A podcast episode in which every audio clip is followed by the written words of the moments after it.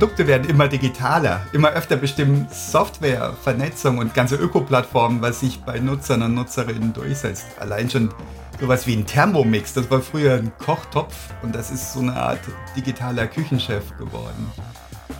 Josef, Josef und ich reden in diesem Podcast mit Menschen, die Produkte machen. Wir machen IT und wir gucken, wie das zusammengeht. Gemeinsam machen wir uns auf eine Reise von Softwareprojekten zur Produktorientierung oder wie wir das ganz so schlagwortartig nennen, vom Output zum Impact. Ja, ich bin der Josef, Josef Fuchshuber. Ich bin ähm, in, meinem, in meinem Job ähm, Leitung QPI. QPI steht für Qualität, Produktivität und Innovation. Und genau da schlägt das Thema Produktorientierung bei uns in, der, in meinem Alltag in der, in der Firma komplett durch, weil, weil hier einfach jetzt Fokus drauf ist auf, auf Neuigkeiten. Was ändert sich gerade? Was ist der Wandel, wenn wir gemeinsam mit unseren Kunden IT-Projekte machen? Und genau über diese Reise, wie der Ecke schon gesagt hat, wollen wir erzählen, wollen wir euch mitnehmen. Ähm, wir stehen da noch am Anfang. Unsere Kunden nehmen wir mit und es macht irrsinnig Spaß, ähm, da zu lernen, gemeinsam mit unseren Kunden.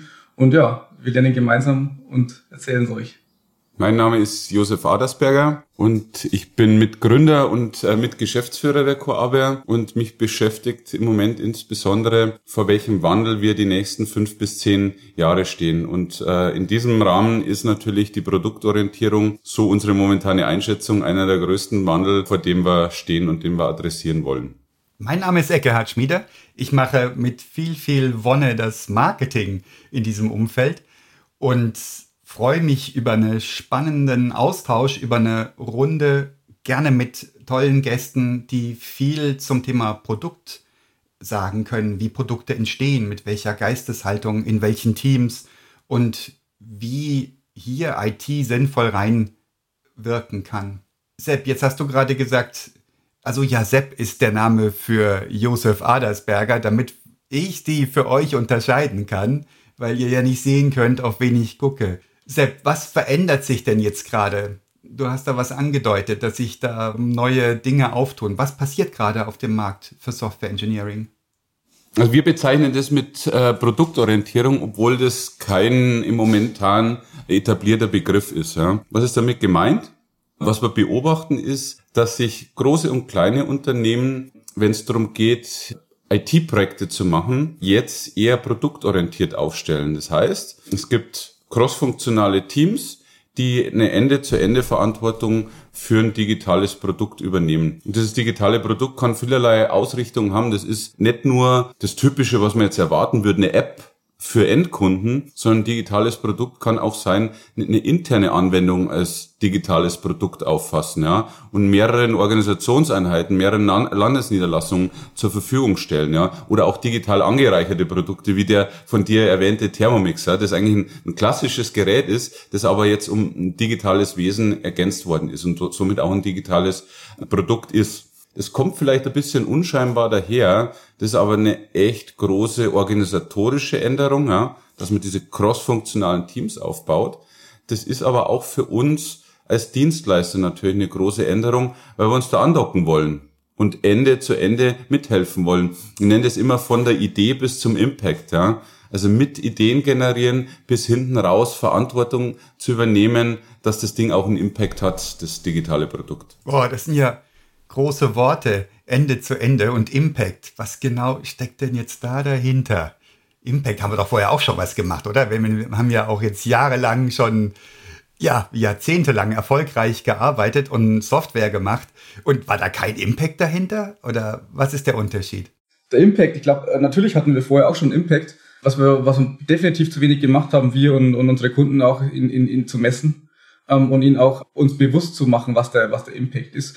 Weil ähm, es ist nicht nur so ein, wie der Sepp schon gesagt hat, ein, ein internes Produkt einfach mal jetzt auszurollen, sondern die Produkte, die, die IT, die wir bauen, die wird von Menschen verwendet. Und genau das ist viel mehr, wie rein auf das Ergebnis zu schauen. Ähm, zu schauen mit stimmt die Softwarequalität, hat das Projekt, das Produkt irgendwie in Time und in Budget und in Quality geliefert, sondern da ist viel mehr damit verbunden mit vom Impact, dass man sagt, welche na, welchen Erfolg hat man damit wirklich gehabt, äh, jetzt im Unternehmen? Sind die Einsparungen wirklich eingetreten? Ähm, sehr monetäre Sachen, aber auch welche Gefühle hat man jetzt bei den Kunden, bei den Abteilungen damit bewirkt? Ja? Arbeiten die Leute wirklich produktiver? Sind die Ideen so angekommen?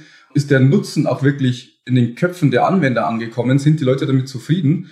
Oft ist der Begriff der Benutzerzentriertheit da im, im Raum und sowas und das kommt jetzt, dass man sich da einfach mehr Gedanken macht, egal ob man jetzt ein Startup ist oder, oder, oder ein Konzern ist, ob man Endkundenprodukte baut, ob man Plattformen baut. Der Kunde rückt in den Fokus. Man will wissen, was hat man damit erreicht? Und genau das passiert gerade, dass man einfach wirklich Feedback Loops einbaut, früher Software ausliefert, ähm, um, zu, um jetzt schon daraus zu kennen, sind die Ideen wirklich, finden die Wurzeln, findet der Samen, den man da gibt, findet der Wurzeln. Das ist sehr interessant, weil wir vor allem als, als Softwareentwickler oder, oder Architekten damit auch viel näher dran sind an dem, was wir tun. Nicht nur im Hintergrund Software bauen, sondern mit den Menschen sprechen, die die Software hernehmen und verwenden im Alltag. Ja, und das wird halt deswegen spannend, weil die Software immer bestimmender ist für Produkte. Also Produkte immer die kritischen Unterscheidungsmerkmale durch Software erhalten. Ja, also so ich meine, das ist einer der größten Punkte, den ich im, im meinem persönlichen Umfeld wahrnehme, ist,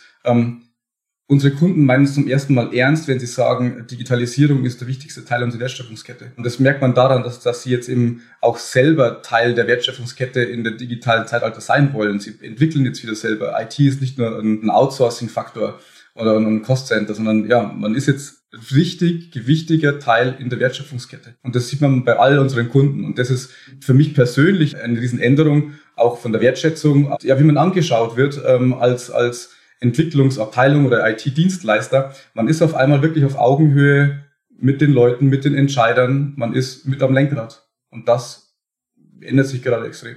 Und, und das ist ein wahnsinniger Wandel. Also wenn man mal drauf schaut, äh, in der Zeit, in der die Coabe gegründet worden ist, ja, 2005, da war die IT ganz anders. Ja.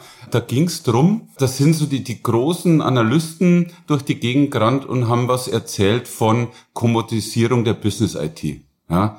IT war ein Kostentreiber, man musste schauen, das möglichst günstig hinzubekommen, ja, dass man das Problem von der Backe hat, irgendwie dieser Kostentreiber. Ja. Ich erinnere mich an die Zeit, oh, ganz lebhaft, ja, ja. Oh, ja. böse. Farshoring, Standardsoftware im großen Maß einführen. Ja. Und dann habe ich schon gemerkt, so über die Zehnerjahre gab es schon einen gewissen Wandel. Da haben die, sind die Analysten dann rum und haben gesagt, hey, bimodale IT muss es sein. Ja, wir haben so einen Fast Track, ähm, wo wir schon mal ein bisschen innovativ sind und dann gibt's irgendwie die, die, den stabilen Track für das, die wichtigen Kernsysteme, ja, ähm, die wir aber auch kommunisieren wollen eigentlich. Und jetzt merkt man, hat sie das Pendel komplett verschoben, indem dass man sagt, hey, Digitalisierung ist, ist das absolut Wichtigste, um jetzt in die Zukunft zu kommen. Wir als Unternehmen, egal was wir so fast produzieren, äh, voller Fokus darauf. Ja. Es gibt nur diesen Hochgeschwindigkeitsmodus und diesen, wir müssen Impact durch unsere IT erzeugen. Ja. Es ist nicht nur irgendwie, wir budgetieren mal die IT und dann passiert da irgendwas. Nein, wir investieren in die IT. Ja, als wäre es ein, ein Startup-Investment. Wir, wir sagen, wir wollen diese Anwendung bauen, also gibt es einen Investor und der überlegt sich, ähm, na, was ist mein Return? Der hat einen Turn on Invest Anspruch auf das Ganze, ja. Und das, das verändert die Gesetzmäßigkeiten in diesen Unternehmen fundamental. Ja, jetzt habt ihr beide gesagt, dass unsere Kunden das schon machen. Und mein Eindruck, oder ich gehe da mal ein bisschen skeptischer ran, ähm, vielleicht machen das einige Bereiche, Abteilungen bei unseren Kunden, aber machen das wirklich alle schon? Und ist das wirklich schon ein Ding, das die Kundenorganisationen durchdrungen hat? Oft sind das ja Konzerne, wo das, wo sich so eine Neuerung doch recht zahig nach vorne bewegt, wie alle Neuerungen.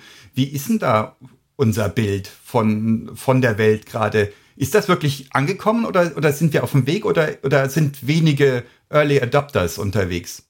Das ist total verschieden. Ähm, wir haben Kunden, die kommen aus dem Endkundenbereich, ja. Die sind natürlich viel, viel weiter, weil sie viel, viel näher an den Kunden dran sind.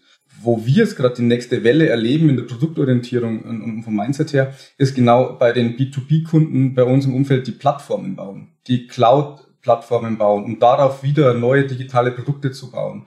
Dass genau hier jetzt auch richtig das Mindset ankommt, dass man, obwohl man nicht direkt am Kunden dran ist, obwohl da zwei, drei Indirektionsstufen drinnen sind bis zum, bis zum Endkunden, dass man da das gleiche Mindset eben hat, als würde man direkt das Endkundenprodukt bauen. Da merke ich gerade den, den größten Wandel. Und ja, natürlich, wo noch wenig passiert, ist genauso im, im Inhouse-Geschäft bei den Konzernen, die betriebliche Informationssysteme bauen für Inhouse, ähm, ja, Finanzabteilungen oder sonst was. Da ist noch, noch wenig spürbar bei mir im Umfeld. Also nicht, Sepp, wie sieht es bei dir aus? Ich sehe unterschiedliche Geschmacksrichtungen. Ich würde zunächst kurz gern sagen, was die, die wesentlichen zwei Klaviaturen sind. Nämlich das eine ist, was die, die Unternehmen machen, ist es, dass sich mh, entlang der Produkte organisieren. Ja? Das nennt sich auch das inverse Conway-Manöver. Ja? Zu sagen, naja, äh, die Teams, also grundsätzlich Conway's Law ist ja, die, die Teams produzieren Software, die ihre Teamorganisation, der ihrer Teamorganisation entspricht. Und wenn das jetzt nicht gut funktioniert, dann ist der Ansatz der, man überlegt sich, was sind denn die idealen Produktstrukturen und organisiert die Teams entsprechend crossfunktional, dass das soweit passt. Äh, das ist das eine Mittel. Ja. Und das zweite Mittel ist, dass man jedes dieser Produktteams als, als Startup auffasst ja, und entsprechend mit Mechaniken versorgt, mit Finanzierungsmechaniken, aber auch mit Freiheiten versorgt. Das nennt man oft dieses Lean Startup Prinzip. Ja. Und das sind die zwei Mechaniken, die da tickern sondern jetzt sehe zwei unterschiedliche Herangehensweisen bei den Unternehmen. Die einen eher so auf dem Reißbrett, wirklich eine gesamtheitliche Produktarchitektur, sich überlegend und dann wirklich im großen Stil die Organisation dorthin entwickeln. Läuft auch oft unter dem Schlagwort Agilisierung dieser Organisation. Das ist die eine Variante. Die zweite, die ich sehe, ist eher so eine Grassroots-Bewegung, ja? dass die Unternehmen sind, hey, hier habe ich ein, ein total interessantes Produkt, das nehme ich jetzt mal raus und äh, gründe vielleicht sogar wirklich aus dem Unternehmen raus ein, ein, echtes Startup, das sich dann um dieses digitale Produkt kümmert. Oder zumindest mal ein virtuelles Startup, das ziemlich viel Freiheiten hat, auch äh, örtlich getrennt ist, wo die anderen normalerweise sitzen und dann dort als virtuelles Startup agiert. Hast du da ein Beispiel für? Hm, da habe ich ein Beispiel dafür. Also ich finde, ähm, die Allianz macht das ziemlich toll hm, äh, in, in zwei Geschmacksrichtungen. Nämlich, die haben echte Startups rausgezogen, ja, zum Beispiel Sincere oder, oder Allianz Digital Health. Beide zementieren letztendlich den Anspruch der Allianz, auch ein Digital Player zu sein. Hinter Sincere stecken die Kernversicherungssysteme der Allianz, die die als digitales Produkt auch den anderen Versicherern zur Verfügung stellen wollen. Bei Allianz Digital Health ist Grund auf äh, Services für das Krankenversicherungswesen weltweit digital neu gedacht. Ja? Und das wird echt hart ausgegliedert in Startups, die auch finanziert werden durch die Allianz selbst. Und bei denen zum Beispiel bei Sincere zum Beispiel ist ja auch Microsoft beteiligt als Investor, als Co-Investor. Das finde ich ein spannendes Muster. Äh, an, aber auch diese virtuellen Startups gibt's bei der äh, Allianz.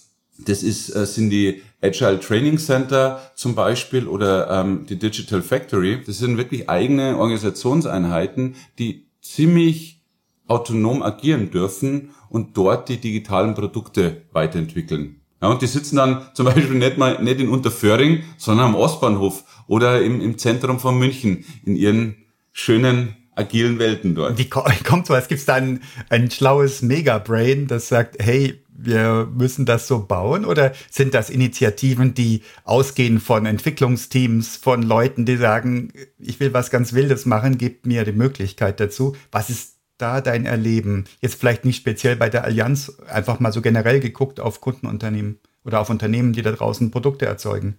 Also mein Erleben ist, ähm, da braucht es einen Vorstand mit Mut und Weitsicht, der sowas wirklich dahinter steht und, und lanciert. Ja, ne, aus einer Grassroots-Bewegung raus habe ich es zumindest nirgends gesehen, dass es funktioniert hätte. Oder noch schlimmer, ich habe es sogar nicht gesehen, dass irgendwer versucht hätte. Ja. Ich glaube, da braucht es wirklich einen starken Vorstand, äh, der da dahinter steht. Und den gab es zum Beispiel jetzt bei der Allianz oder gibt's. Kann man sich gut vorstellen, wenn man das Gefühl hat, man will was Neues ausprobieren und du kriegst das von oben sowieso nicht genehmigt, ähm, dann wird das nichts werden. Ne? Und dann musst du den Raum haben, Freiraum. Aber da weht ja auch viel frischer Wind in den Vorstandsetagen, so meine Wahrnehmung. Ja, genau, absolut. Also das, was ich vorher gemeint habe, mit Digitalisierung wird jetzt ernst genommen, bis rauf in die, in die Top-Etagen. Vor allem Branchen, die jetzt noch nicht in der Digitalisierung angekommen sind. Unser deutscher, muss ich aufpassen, was ich sage, unser deutscher Maschinenbau zum Beispiel, der ist natürlich auch äh, an vielen Teilen angekommen, aber ich sage jetzt mal, da ist viel Potenzial da. Und genau diese, diese, diese Bereiche wissen, hey, wir müssen in den nächsten zehn Jahren uns darüber Gedanken machen, wie stellen wir uns global auf, wie können wir unsere, unsere Produkte oder können wir Plattformen draus machen. Und, und das ist angekommen, genau. Und das merken wir. ja, man sieht dann an den Produkten, die auch, auch, auch jetzt auf, auf dem Markt sind, dass sich in den letzten Jahren viel getan hat. Und die, die Transition, die, die ihr gerade angesprochen habt, die ist natürlich da und, und nur dann, wenn das Top-Management dahinter steht, ist der Freiraum auch da, Fehler zu machen. Weil natürlich bei jeder Transition, es werden Fehler passieren. Es wird auf dem ersten Mal nicht alles perfekt laufen. Man wird nur mal einen zweiten Versuch brauchen, man wird es mal anders machen müssen. Und das ist wichtig, weil wir, wir kennen das ja in der Konzernwelt. Oft ist der erste Versuch der einzige, den man hat. Und das darf nicht passieren an, an, an den Stellen. Nicht alle Produkte haben sofort Erfolg auf dem Markt. Boah, da schwingt durch, was was so die echte Challenge ist, wahrscheinlich gar nicht sich neue Methoden und Verfahren abzugucken und anzuwenden, sondern dieses ähm, Erlauben von Fehler, Fehlerkultur. Also wir eins von diesen großen Buzzwords, die wir gerne vor uns hertragen. Wie gut sind wir in Fehlerkultur? Wie gut kann man in einem Konzern sein, wenn Menschen eine Konzernkarriere, Führungskräfte eine Konzernkarriere gemacht haben über, über mehrere Dekaden hinweg und sind anders incentiviert worden und haben vielleicht gelernt, sich wegzuducken, wenn irgendwo Fehler passieren. Ich weiß es nicht, ich will ja niemandem Unrecht tun, um Gottes Willen, schon gar nicht äh, irgendwelchen Namen, die schon gefallen sind. Ähm, aber so meine eigenen Erfahrungen aus wirklich drei Jahrzehnten, über drei Jahrzehnten Berufstätigkeit, da war ich auch schon in Organisationen unterwegs, wo man nicht zugeben durfte, dass irgendwas schiefgelaufen ist, wo man sich wegduckte und sagte, das ist in einem anderen Bereich passiert, musste sein, ähm, einfach um den eigenen Job nicht zu gefährden. Und ich glaube, da ein Umdenken, das könnte die eigentlich große Challenge sein ne, dahinter da wegzukommen von, es muss passen, es muss stimmen, wir müssen hier Geld verdienen, du musst, du musst dein Geld wert sein. Ich meine, das müssen wir sowieso unterm Strich, aber vielleicht nicht bei jedem einzelnen Handschlag, den wir tun, weil sonst wird's eng, sonst bist du nicht mehr frei, Dinge zu tun. Also eine ganz andere Haltung. Und ich glaube, das sind wir wieder am Anfang. Wir haben ja gesagt gehabt, hey, man, man darf nicht nur auf den Output, aufs Outcome irgendwie schauen von, von einem IT-Vorhaben, über KPIs, nur über Velocity geschaut, wie viel Features pro Monat kommen denn irgendwie raus. Das ist zu wenig. Man muss schauen, was sind denn die echten KPIs, die man messen will von einem Produktvorhaben. Das sind mehrere Dimensionen, die, die man da jetzt mit reinbringen muss. Ja, wir haben dem vorher eben Gefühle oder, oder den Nutzen, dass man den wirklich messbar macht oder auch immer mehr das Thema Nachhaltigkeit, Auftrag an die Gesellschaft kommt mit rein. Ja. Wenn man diese Dimensionen hinzunimmt, dann ist auf einmal aus einem alten Fehlschlag vielleicht, ja, wenn man den richtig interpretiert, überhaupt kein Fehlschlag gewesen. Man schaut einfach anders dann auf das, was ein IT-Projekt produziert. Und äh, das ist das ist ein echt ein brachialer Mindset-Wandel, ja. Und da ist ja agil nur eine Zwischenstufe dorthin, ja. Das ist ja eher sowas wie Design Thinking, wo es darum geht, experimentorientiert Produkte zu entwickeln. Ja, und das ist, das ist das wahre größte Modell aus meiner Sicht, dass man Experimente fährt, ja, und die schlagen fehl. Ja, und daraus muss man lernen und das ist ein Geschenk. Und äh, es gibt aber auch welche, die, die dann erfolgreich sind und die haben dann Impact. Und äh, deswegen ist es so, diese KPIs, die äh, Josef erwähnt, in frühen Phasen von solchen Produktvorhaben ist es ist eine ganz wichtige KPI aus meiner Sicht die Anzahl der Experimente, die man durchführt. Schön. Dies, dieser Begriff, ein Geschenk, den habe ich jetzt schon öfters von dir gehört. Ich finde den großartig. Der hat sowas nicht nur Erleichterndes, der hat was Beflügelndes. Ja, wir wollen Fehler, weil ohne Fehler wissen wir ja gar nicht, dass wir am Rande unserer Komfortzone uns bewegen und dass wir wirklich Dinge probieren.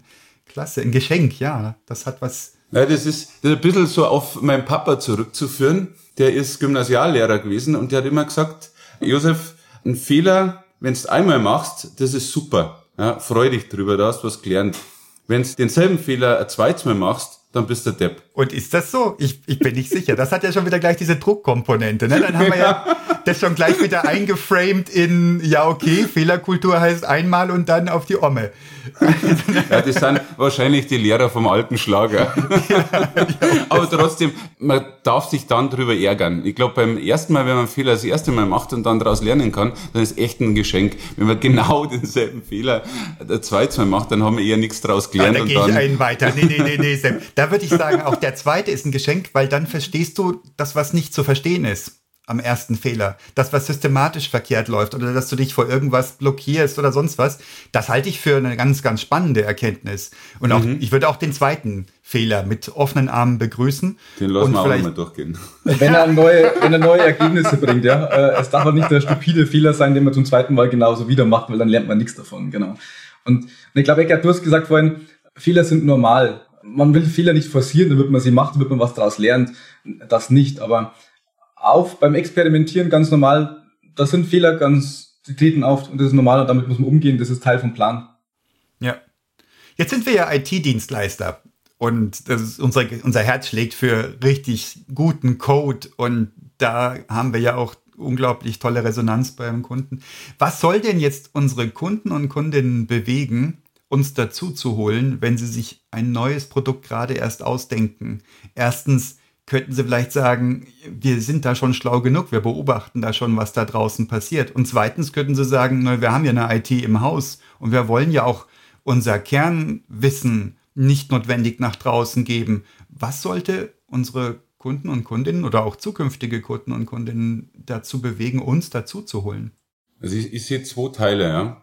Das erste ist, muss ich ja fragen, ähm, was löst so eine Kreativität aus, dass äh, eine gute Idee rauskommt. Ja? Und ähm, das hat zum einen damit zu tun, Transferleistungen machen zu können, dass die Synapsen funken. Ja? Und äh, es ist einfach so, äh, wir als Unternehmen haben schon viele andere Sachen gesehen. Ja? Wir kennen viele Kunden, wir kennen dort die Probleme, die existieren, auch manche gute Ideen, beobachten den, den Markt recht breit.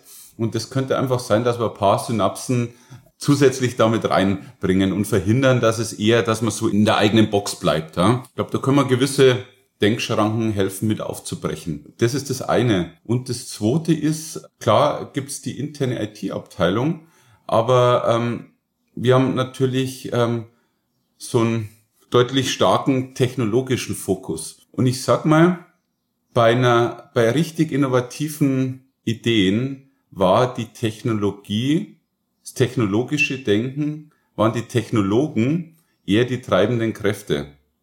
Haben wir eine steile Hypothese jetzt formuliert. Oh. Ein, Uber, ein, Uber, ein Uber ist nicht durch Logistiker entstanden, sondern das ist durch Techies entstanden. Airbnb ist nicht durch Touristiker entstanden, sondern ist durch, durch Techniker entstanden. Ja, ich werf mal die Blockchain dagegen. Ich kenne Blockchain-Fanatiker, die überall ein Blockchain-Problem erkennen, egal was passiert.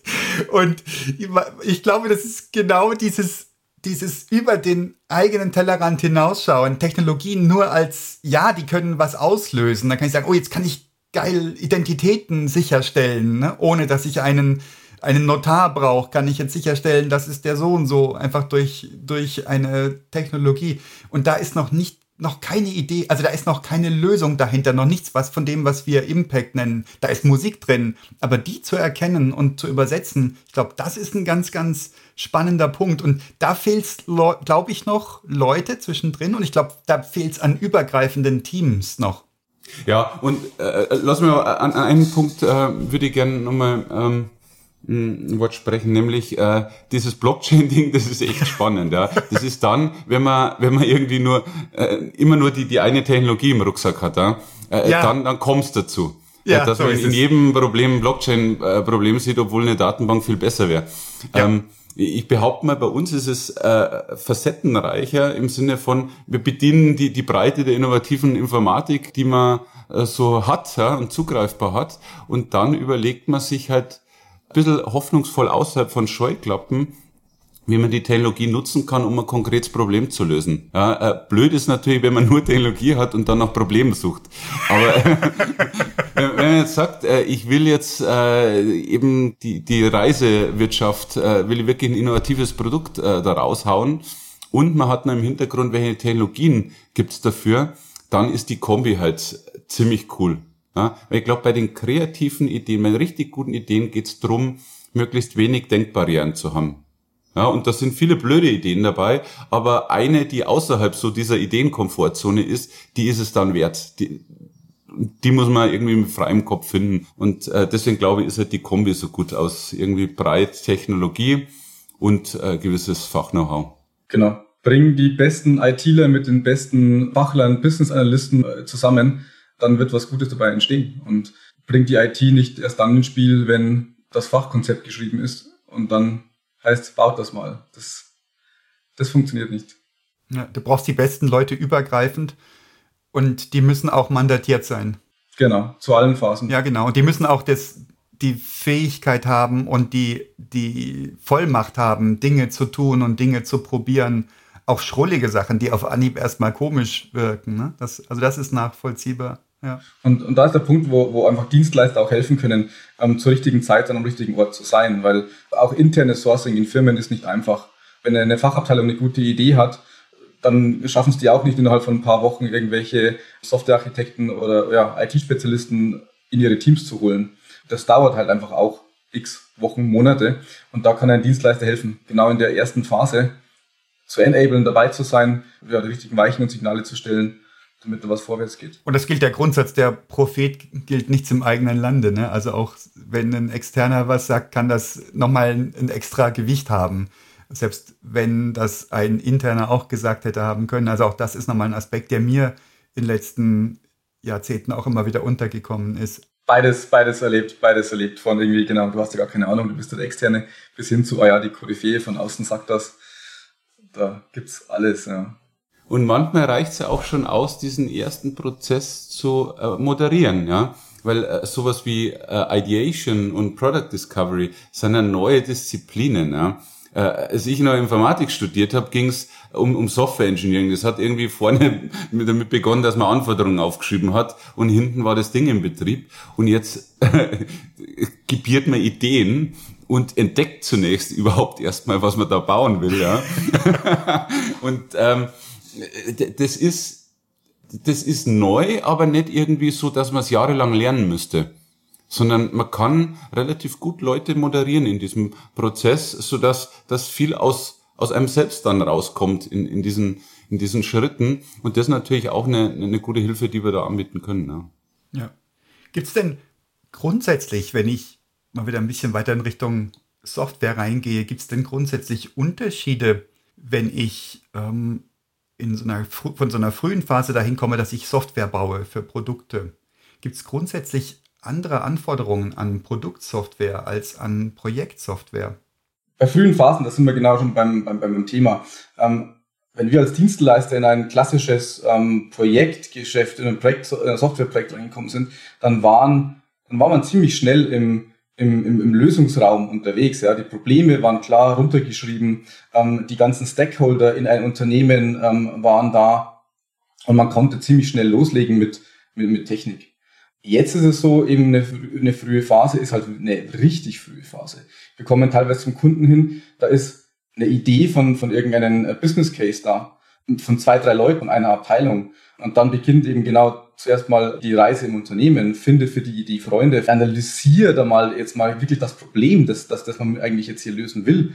Dann geht's weiter mit, wie kommt man denn zu Geld, wie kommt man denn zu Investitionspartnern jetzt außerhalb vom Unternehmen oder im Unternehmen. Das heißt, es ist richtig frühe Phase. Das, da, da, da schreibt man noch keine Zeile Code. Da redet man noch nicht von Prototypen, von technischen Prototypen oder, oder sonstiges. Auch noch nicht von irgendwelchen UI-Mockups oder, oder sowas. Das ist eine echt frühe Phase. Das hat natürlich mit IT zu tun, weil im Hintergrund purzelt ein, ein digitales IT-Produkt dann eben raus. Aber da werden ganz andere Skills benötigt äh, bei den Leuten, die genau das tun. Das ist auf beiden Seiten. Auf, auf Kundenseite ist es so, dass es neu ist. Ähm, eben, wie ich vorher gesagt habe, interne Staffing in Konzernen, da werden Abteilungen aus dem Boden ge ge gerammt und Leute werden von, von zig Abteilungen zusammengeholt mit einer ziemlich klaren Jobbeschreibung. Und das ist am Anfang bei Produkten noch nicht ganz klar, wo, wo dann die, die Reise hingeht was bist du denn später? Wirst du PO oder bist du jetzt der, der, der, der Mentor für junge Leute? Man sitzt am Anfang in einem Boot und, und, und macht sich Gedanken über die ganzen Probleme, die man lösen will. Und das ist eine echt frühe Phase, so früh, wie ich sie noch nie erlebt habe in den ganzen Projekten, in denen ich in den letzten 15 Jahren war. Und das ist richtig gut, weil ähm, was, was man dann merkt, ist natürlich, je früher man dran ist, je früher man in Entscheidungen eingebunden ist, klar, man hinterlässt Spuren in diesen Entscheidungen, Andererseits ähm, ist die intrinsische Motivation an diesem Produkt viel, viel größer.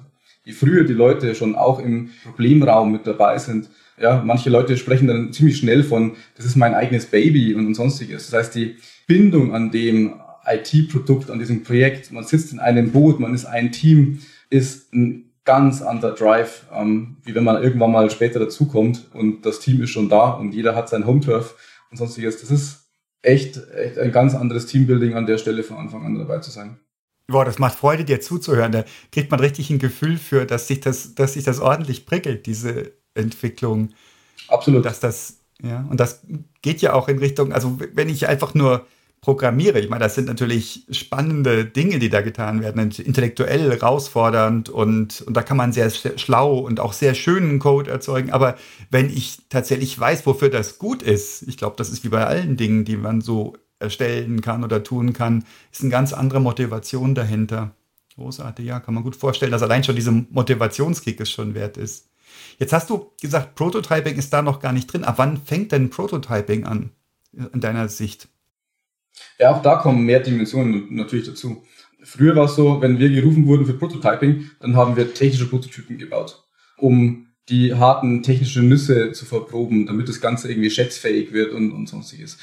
Jetzt ist es so, dass man schon früher, jetzt bevor man über die technischen Prototypen nachdenkt, Prototypen baut für den Kunden, für den Benutzer, der das Ding später verwenden wird. Und es können UI-Mockups sein, das können kleine Paperwork-Designs sein, die man dann möglichst früh verprobt viel, im Mindset von vielen Leuten ist das noch kein Prototyp, weil das Ding, das tut noch nichts. Das will nur ein bisschen Gefühle äh, erzeugen, sagen, okay, ja, das ist, ich, ich, ich fühle, was da entsteht bei euch. Das finde ich gut, ich will mit dabei sein, ich verstehe den Nutzen von dem Ding, das da rauskommt.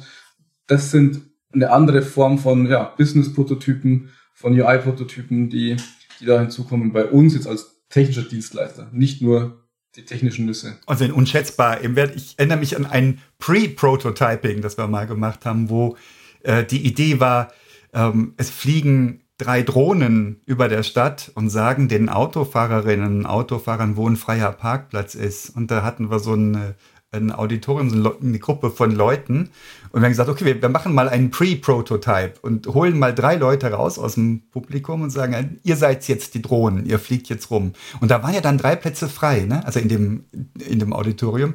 Und die sind rumgeflogen und dann haben wir gesagt, okay, du bist die Autofahrerin und jetzt sag uns mal, was du so brauchst. Und dann haben die Drohnen erstmal rausgefunden, dass es für sie wichtig ist zu klären, wer was wann sagt und was ist denn ein sinnvoller freier Parkplatz? Da war einer gleich in der zweiten Reihe. Da hätte die Autofahrerin aber über mehrere Knie drüber steigen müssen, um hinzukommen. Und einer war in der fünften Reihe frei, aber am, schön am Rand. So was muss die Drohne jetzt melden? Müssen die Drohnen sich einigen, welches ist der richtige freie Parkplatz? Und so kriegst du schon in so einem wunderbaren kleinen Pre-Prototyping, haben wir also so ein Spiel in einer Spielversion schon raus, was schon die ersten Challenges sind. Ähm, und du hast also da auch da eine unglaubliche Identifikation, genau das, was du beschrieben hast. Die Leute haben Spaß und das geht sofort weiter und die hören gar nicht mehr auf. Also wenn du so eine Phase wieder beenden willst, musst du wirklich sagen, so jetzt ist Schluss, weil die dauernd neue Ideen raussprudeln. Das macht richtig, richtig Freude. Das kann ich gut nachvollziehen. Ja.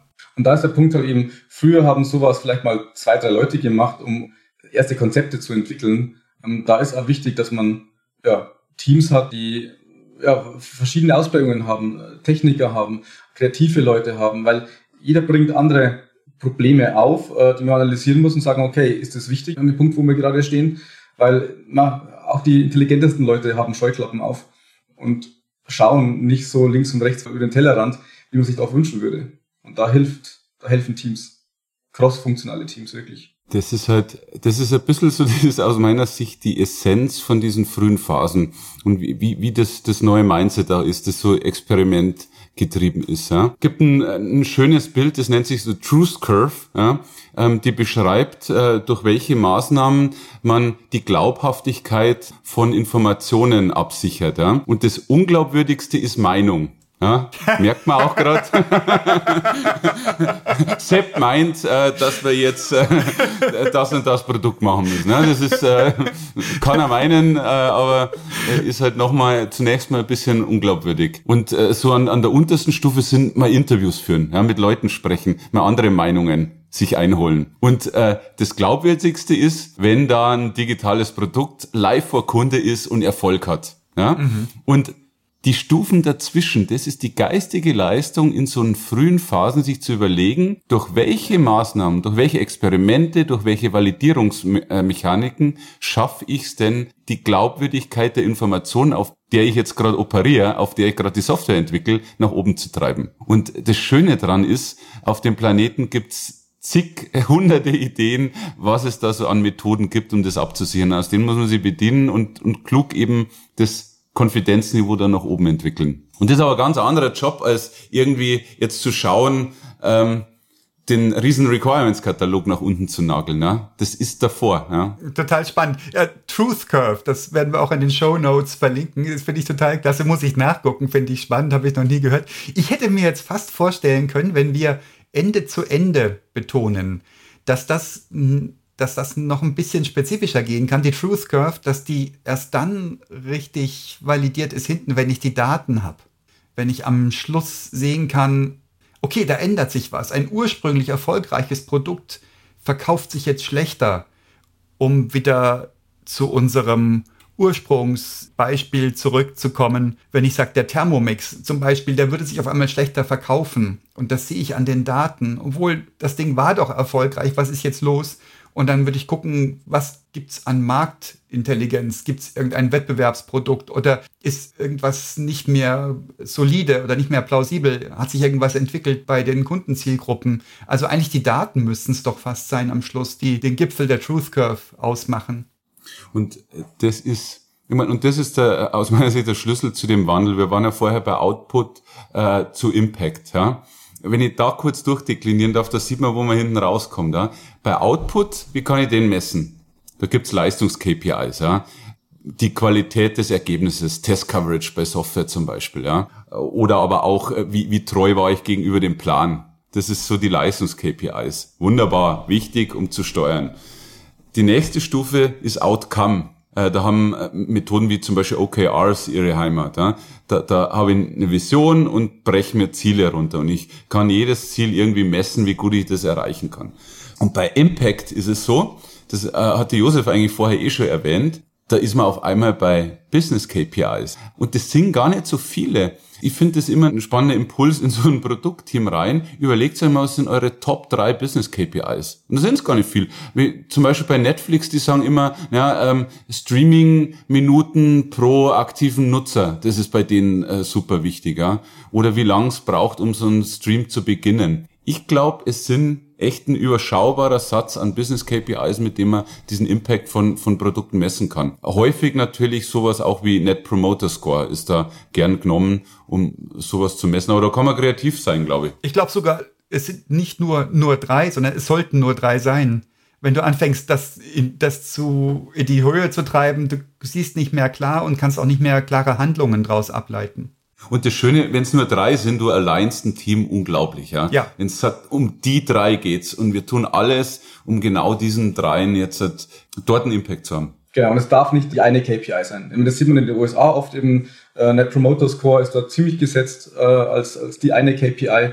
Und ja, die ist okay, aber es gibt mehr wie Weiterempfehlungsquote und vor allem auch in Deutschland, wo man sehr skeptisch oft gegenübersteht zu neuen. Ähm, da brauchst du nebendran noch ein paar, zwei andere KPIs, genau. Hast du irgendwas Griffiges, was du schon erlebt hast, das ist gut als KPI? Ich glaube, im Endkundengeschäft ist äh, einfach wichtig in der Produktphase, in der man gerade ist. Wenn man ein neues Produkt ist, dann ist halt Neukundengewinnung oft ein, ein sehr, sehr wichtiger, wichtiger äh, KPI neben, nebendran. Ähm, ob die Kunden dann jetzt gleich zufrieden sind oder nicht, naja, das wird sich dann rausstellen, wenn sie das Produkt verwendet haben. Die Net Promoter Score Frage, die kann ich dann nicht nach einer Woche irgendwie stellen, wenn der Thermomix in der Küche steht die kann ich erst nach einem halben Jahr stellen, erst dann, wenn das Ökosystem mal durchdrungen ist. Da ist es eher mal wichtiger mit, hey, wie viel Neukunden habe ich pro, pro Woche, pro Monat. Später dann natürlich, wenn dann das Produkt am Markt ist, dann auch die Gegenrichtung. Wie viel, wie viel verliere ich Kunden? Wenn ich mein Preismodell ändere, wenn ich meine Plattform auf einmal mit, mit neuen Partnern befülle, da kann es durchaus sein, ja, wenn ich einen, einen, auf einmal einen amerikanischen Partner reinhole und dann heißt es wieder, oh, der Datenschutz und jetzt, jetzt, jetzt sind die da auch mit drin, dann kann es halt passieren, dass ich Kunden verliere. Und das ist auch wichtig. Man muss KPIs ständig auf den Prüfstein legen. Stimmen die momentan zu, meinen, zu meiner Phase im Produkt? Es ist niemals so, dass ich, wenn ich die drei habe, dass die die nächsten fünf Jahre Bestand haben. Und das ist, glaube ich, spannend, dass es ähm, phasenorientiert ist. Ja? Weil in jeder Phase gilt halt ein anderer Regelsatz. Sie war total erstaunt. Ich hatte äh, ein Gespräch mit einem Growth Hacker, ja, der sich darum kümmert, äh, wie, wie schafft man Wachstum in einem, in einem Produkt. Und der hat mir gesagt, dass der in der ersten Phase von einem Produkt gar nicht so sehr auf die Anzahl Neukunden zum Beispiel schauen oder Umsätze, die da generiert werden, sondern auf die Retention. Also wie gut ist die Kundenbindung? Mhm. Ja, kommen da zehn Kunden, aber ich verliere wieder neun mhm. oder kommen da zehn und die bleiben mal, weil ich echt einen, für, für die einen Mehrwert stifte. Ja? Und die tun damit alles in dieser frühen Phase, um diese Retention zu erhöhen. Okay. Fand ich spannend, ja. Total, ja. ja. Aber ergänzend kann man sagen, dass wir Dienstleister, wenn man eben sagt, ähm, wo war bisher das Ende von Software erreicht, ja, dann, wenn man es dem Betrieb übergibt, jetzt durch DevOps und Co., wenn man das Ding selber im Betrieb hält. Aber genau diese Loop zum Kunden, zu den Business KPIs, das ist eine, eine riesige Herausforderung und die sehen wir in vielen Projekten noch sehr, noch sehr schwach. Weil da wieder auch alle Menschen an Bord sein müssen. Und genau das eine Feedback kommt ja nicht ganz vorne an. Ähm, oder die KPIs werden auf verschiedenen Ebenen gemessen. Das heißt, da müssen auch wieder intelligente Leute ran, die richtigen, die richtigen ähm, KPIs definieren. Es müssen Techniker ran, die dafür sorgen, dass diese Sachen auch gemessen werden. Ja. Oder auch ja, weitere Dienstleister mit dazugeholt werden, die eben Marktstudien dann machen mit den Kunden gemeinsam. Und da sehen wir, dass da halt einfach bisher noch sehr wenig da gemacht wird in, bei unseren Kunden und auch die Werkzeuge noch nicht so da sind und so etabliert sind. Werden die Daten noch nicht gut verstanden, die die Produkte liefern? Oder gar nicht angeguckt? Aber ich glaube noch schlimmer. Ich glaube, die Frage, es werden gar nicht die richtigen Fragen gestellt. Okay. Also man besorgt sich gar nicht die, die wichtigen Daten. Und dann, wenn man sie hätte, klar, dann das nächste dann, interpretiert die Daten korrekt, gibt sie den richtigen Leuten die richtigen Daten. Ja. Wenn man auf mehreren Ebenen KPIs hat, ja, dann müssen die Daten an, den, an die richtige Abteilung, an die richtige Rolle im Projekt, die müssen ran. Es darf nicht sein, dass nur der, der Produktmanager auf einmal alle, alle Daten kriegt. Damit kann diese Person dann in einer Rolle auch nichts anfangen. Das heißt, man muss, wie du sagst, Daten auswerten, Daten aufbereiten, so dass sie die Rolle, die sie dann auch interpretieren soll, auch wirklich versteht. Das heißt, man muss hier auch nochmal Engineering äh, mit reinbringen in dieser Phase vom Produktzyklus. Ähm, das gehört dazu. Und wir hatten ja vorher, äh, Eckart, du hattest ja gefragt, äh, was ändert sich da im, im Software Engineering oder bei, den, bei der Software, wenn sie zum Produkt wird? Und das ist genau das. Ja.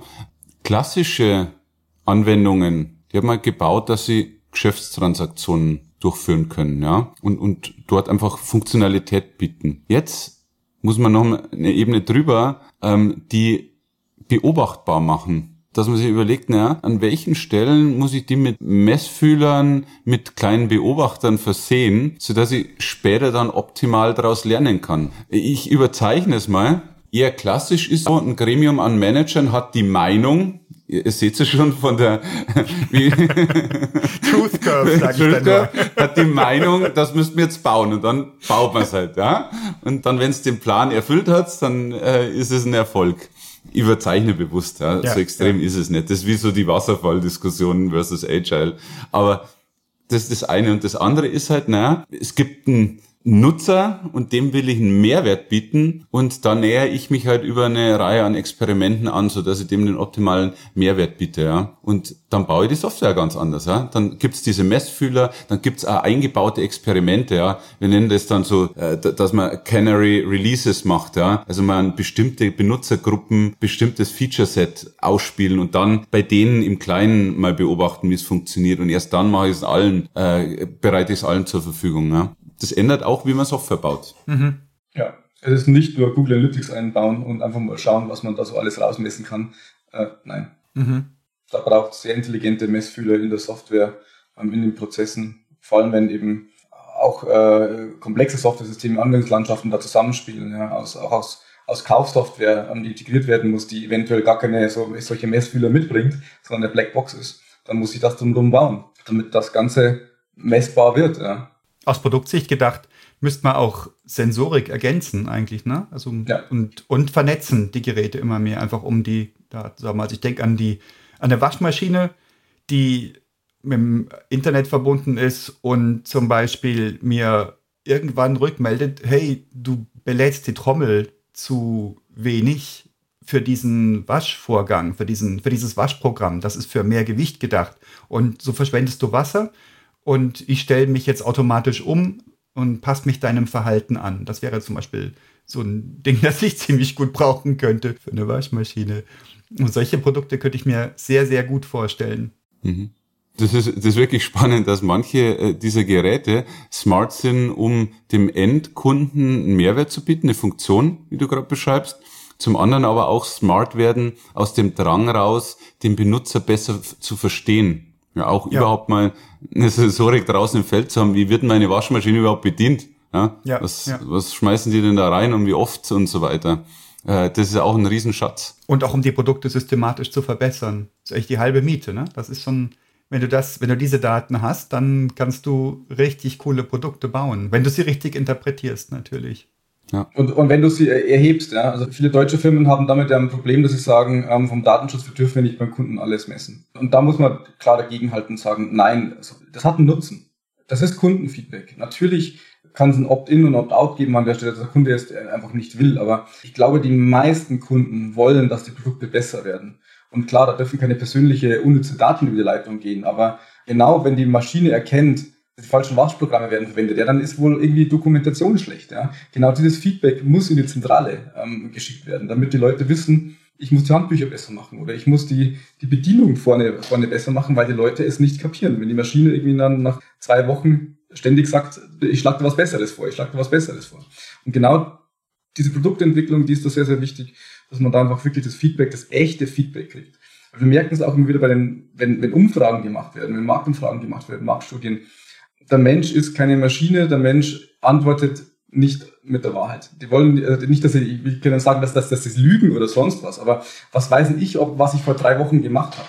Wie habe ich die Maschine benutzt oder, oder irgend sowas? Ja, das kann halt nur am besten die Maschine selbst beantworten, wie sie benutzt wurde. Aber was wir für eine Schizophrenie pflegen im Umgang mit Daten ist schon verblüffend. Das scheint aber auch ein lokal deutsches Phänomen zu sein, dass wir auf Facebook ähm, hier unsere Kleinkinder beim nackt beim Baden zeigen und andererseits aber potenziell einer Waschmaschine verweigern würden, an die Zentrale zurückzumelden, wann ich welches Programm benutze und wie schwer ich meine Trommel belade. Ja, und das verstehe ich überhaupt nicht.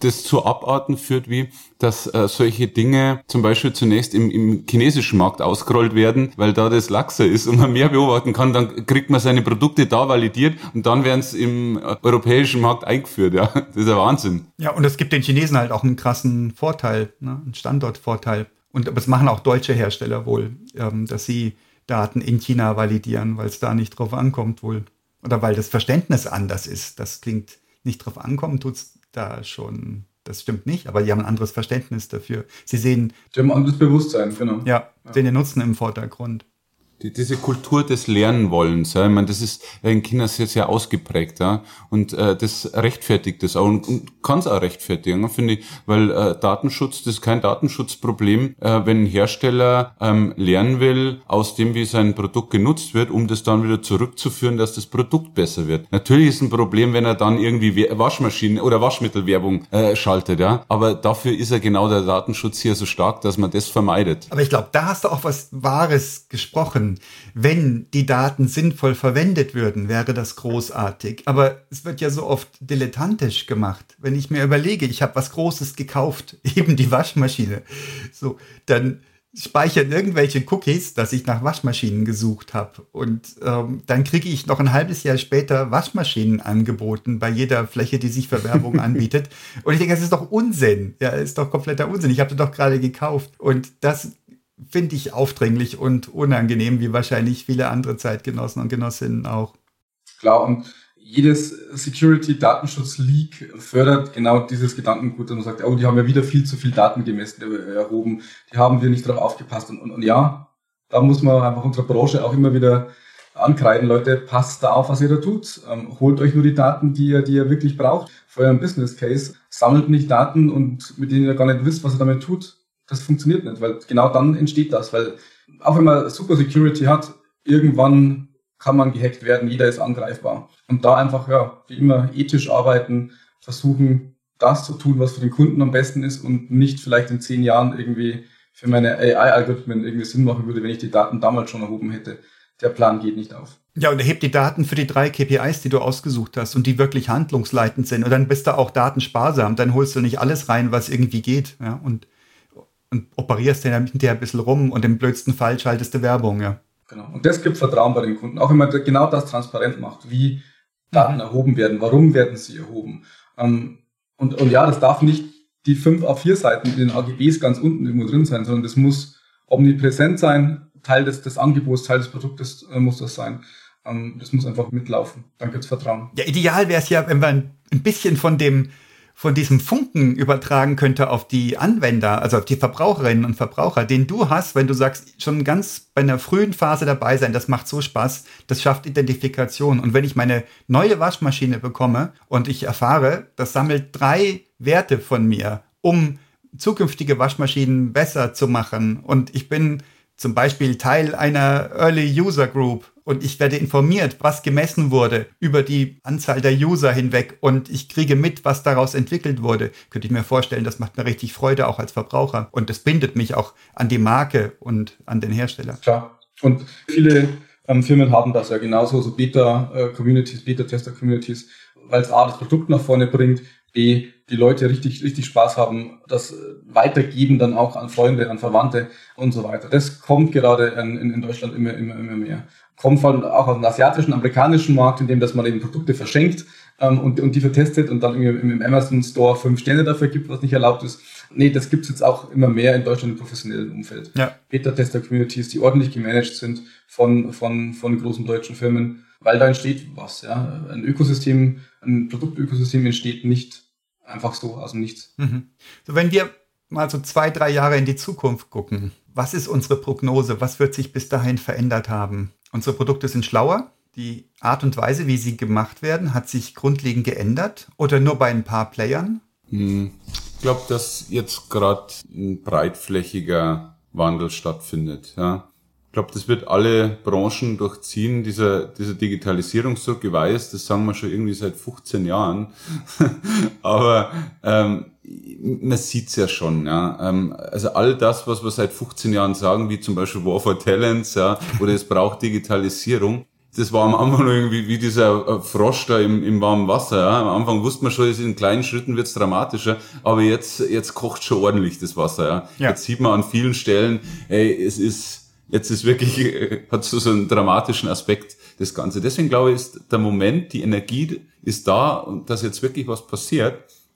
Und auch die Generation der Leute ist da, ja. Jetzt so die, die Digital Natives, die sind alle jetzt voll im Saft, ja. die sind, äh, die, die dringen in die, die Top-Management-Ebenen vor, ähm, die, die werden einen Wandel herbeiführen. Und deswegen glaube ich, in, in zwei, drei Jahren werden wir sehen, wenn wir zurückblicken, hey, da ist jetzt eine Sprungentwicklung passiert. Viele Unternehmen haben digitale Produktentwicklung, was ich auch glaube, ich bin fest davon überzeugt, dass wir auch ein bisschen uns belächeln werden, so in Deutschland, ja, jetzt müssen wir ein bisschen Digitalisierung machen, ja, wir haben es jetzt eh nicht so drauf wie Facebook und Google, dass wir dann zurückschauen und sagen, hey, äh, da haben wir schon richtig digitale Produkte rauskaut, ähm, die, die marktführend sind, ja, die, die echten Impact haben. Auf unsere Art, ja, das, das wird dann nicht das soziale Netzwerk sein, aber das, das ist ein total cooles B2B-Produkt, das entstanden ist und das hat in, in, in den Dingen, die wir gut können, echten Impact gehabt, auch im Digitalen. Da bin ich fest von überzeugt. Cool. Das klingt ja wirklich großartig und vielversprechend. Ich freue mich auf diese Zukunft. Und meine Wette in die Zukunft und ja, Hoffnung in die Zukunft ist, dass genau diese Transition, die wir angesprochen haben, ähm, in den Teams, in den Abteilungen, in den Firmen, dass es nicht nur so ein agiles Feigenblatt wird, sondern dass, wenn wir in drei, fünf Jahren eben reinschauen, dass genau diese End-to-End-Teams, dass die wirklich da sind, dass sie wirklich funktionieren und auch von außen in einem Ökosystem, in einer Organisation so eingebettet sind, dass sie ein Mandat haben und, und, und frei arbeiten können. Dass es eben nicht nur das Feigenblatt ist, das man an vielen Stellen momentan sieht. Ja, weil Agilität, die kann man noch faken, ja. Ähm, macht man irgendwie Sprints, macht man ein Daily, macht man ein Backlog und dann ist irgendwie schon angepinselt agil. Wenn du dich produktorientiert aufstellst und ein Unternehmen reorganisierst, dann ist da die normative Kraft des Faktischen und dann ist es so, ja. Dann geht's nicht anders. Dann geht's nicht anders, genau. Und, und, und, das, ist der, und das ist der Test, genau. Und das, da wird es viel Fortschritt geben in den nächsten Jahren. Egal ob groß und klein. Also egal ob es jetzt der, der Maschinenbau Mittelständler ist im Schwarzwald oder der große DAX-Konzern in Bonn. Alle werden da mitziehen. Ein bisschen Sorgen mache ich mir ehrlich gesagt ähm, über unsere Regierungsprojekte oder, oder um die Politik. Da ist es eher andersrum, wie dort digitale Projekte und Produkte gemacht werden. Ich glaube, da können wir noch einen eigenen Podcast darüber machen. Ähm, da, weil da, da sieht es halt anders aus. Ja. Da, da, spielen noch mehr Dimensionen rein und da wird die, die Reorg noch schwieriger werden, glaube ich. Ich danke euch. Hat Spaß gemacht. Danke dir, Eckert. Danke euch. Hat super Spaß. Bis bald.